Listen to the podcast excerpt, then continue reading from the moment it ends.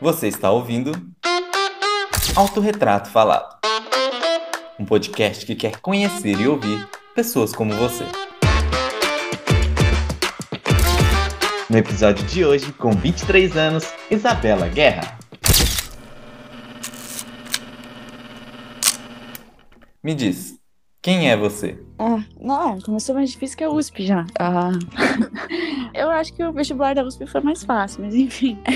Cara, como eu acabei de dizer, eu, eu acredito muito que me definir me limita. Eu sou uma pessoa muito impulsiva e muito hipócrita. Eu sou extremamente. Uh, eu mudo muito conforme o tempo. Então hoje eu posso estar falando: ah, beleza, sou Isabela, eu tenho 23 anos, ah, eu penso assim, assim, dessa forma. E daqui 10 anos eu falo: nossa, eu não sabia nada da vida dela. Então, eu acho que eu falar quem eu sou hoje é só dar pra falar, tipo, o meu nome, o meu signo que não vai mudar, que é Ares, e realmente minha idade, que é o que muda todo ano e que tem que mudar. Mas o resto, eu acho que não tem uma definição completa de quem sou eu.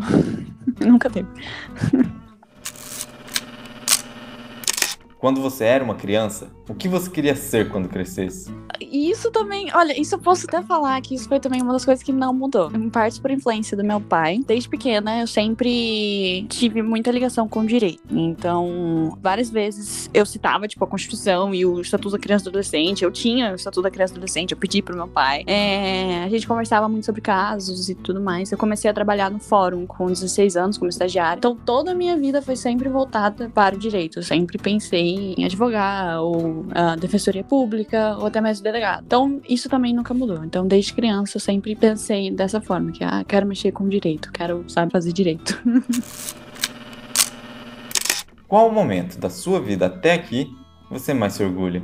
Cara, eu acho que eu não consigo falar, nossa, eu tenho muito orgulho disso. Porque tudo que a gente constrói na vida, a gente vai plantando de pouco em pouco. Então a gente só, a gente só fica, tipo, orgulhoso com as conquistas, mas a gente esquece tudo que a gente fez para chegar naquele lugar. Então eu posso falar atualmente, ah, beleza, eu tô feliz porque passei na OB. Então no final do ano eu já consigo ser advogado e tudo mais. Só que daqui 10 anos, provavelmente, eu vou falar, nossa, passei mais dois, três concursos, então a OB foi pequena e tudo mais. Então eu tô orgulhosa agora da minha vida. Então, uh, eu tô orgulhosa, na verdade, desse momento na minha vida, onde eu tô focando em mim mesma, tô me esforçando e tô vendo uh, que as coisas que eu plantei durante todos esses anos estão dando resultado, pelo menos atualmente, nas coisas que eu quero, nos planos da minha vida, assim. E qual é a maior loucura que fez até hoje?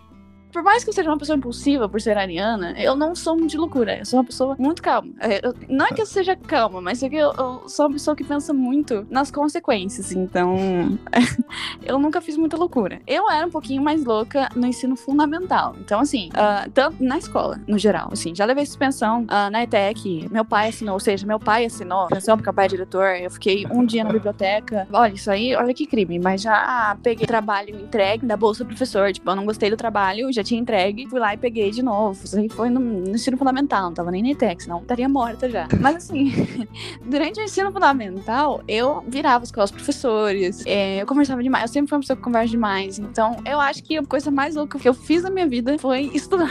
Porque todas as loucuras que eu já fiz na minha vida foram todas na escola. Nunca, depois que eu entrei na faculdade, eu virei uma nerd, uma CDF. Nunca mais fiz loucura alguma. Fiquei achada do rolê. Você está feliz?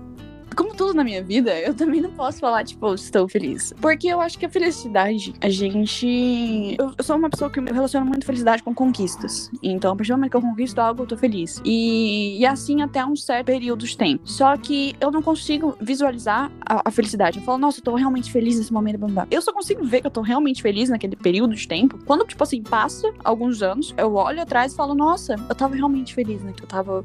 É um, foi um momento legal na minha vida, foi um momento bom na minha vida. Então, então, atualmente, eu posso te falar que eu estou feliz com o que eu estou conquistando e o que eu estou batalhando, mas talvez daqui a um tempo eu esteja feliz, muito mais feliz, e eu falo, nossa, ela não sabia de nada. Então, então acredito que com o tempo a gente vai amadurecendo, a gente vai vendo que a felicidade ela só serve para diferenciar os dias ruins dos dias bons, dos dias normais. Então a gente só vai vivendo aí e vai conquistando as coisas, vai fazendo o que tem que fazer e o que der deu.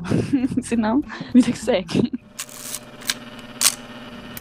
O que é felicidade? É, como eu te falei, a felicidade para mim, elas são as conquistas. Porque a partir do momento que você tá focado em algo e começa a plantar, começa a se esforçar até chegar a um objetivo, você chega na conquista, na vitória que você teve, você fica realmente feliz com tudo aquilo que você fez, porque, querendo ou não, você fez algo por si mesmo. Então, a felicidade, ela é algo em que ela é plantada dia a dia. Você nunca vai estar extremamente feliz, contente, seja com seu corpo, seja, é, seja psicologicamente, seja com o seu trabalho, as suas realizações. Então, o que a gente pode ter como meta de felicidade é realmente estar em paz com a sua família, com os seus amigos e com as coisas que você quer para sua vida. Se você sabe que você tá no caminho correto para as coisas que você vai querer ter na sua vida, então acredito que isso é um caminho para felicidade. Não seria uma felicidade total, mas seria um caminho para felicidade. Então, para mim, felicidade é isso, estar em paz, uh, procurar sempre a paz e tudo mais. Estamos sentindo uma Miss Universo agora.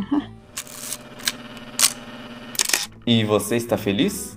Então, é, eu tô. Eu acredito que eu tenho um relacionamento muito bom com os meus pais. Atualmente, como eu trabalho com eles, esse relacionamento tem ficado muito mais é, forte. Eu sou uma pessoa muito desligada. Eu não sou daquelas que mandam mensagem, tipo, ah, nossa, tô com saudade de minhas amigas. Vou lá e mando mensagem pra elas, ah, é saudade. Então, eu não sou uma pessoa muito apegada a esses relacionamentos, tanto amizade quanto amorosos. Então, eu participando mais da vida dos meus pais, da minha família, no geral, das minhas amigas, é, eu acredito que eu tenho tenho buscado mais a felicidade. A, a minha felicidade e a felicidade das pessoas que estão em minha volta. Então, acredito que sim, eu, eu tô feliz.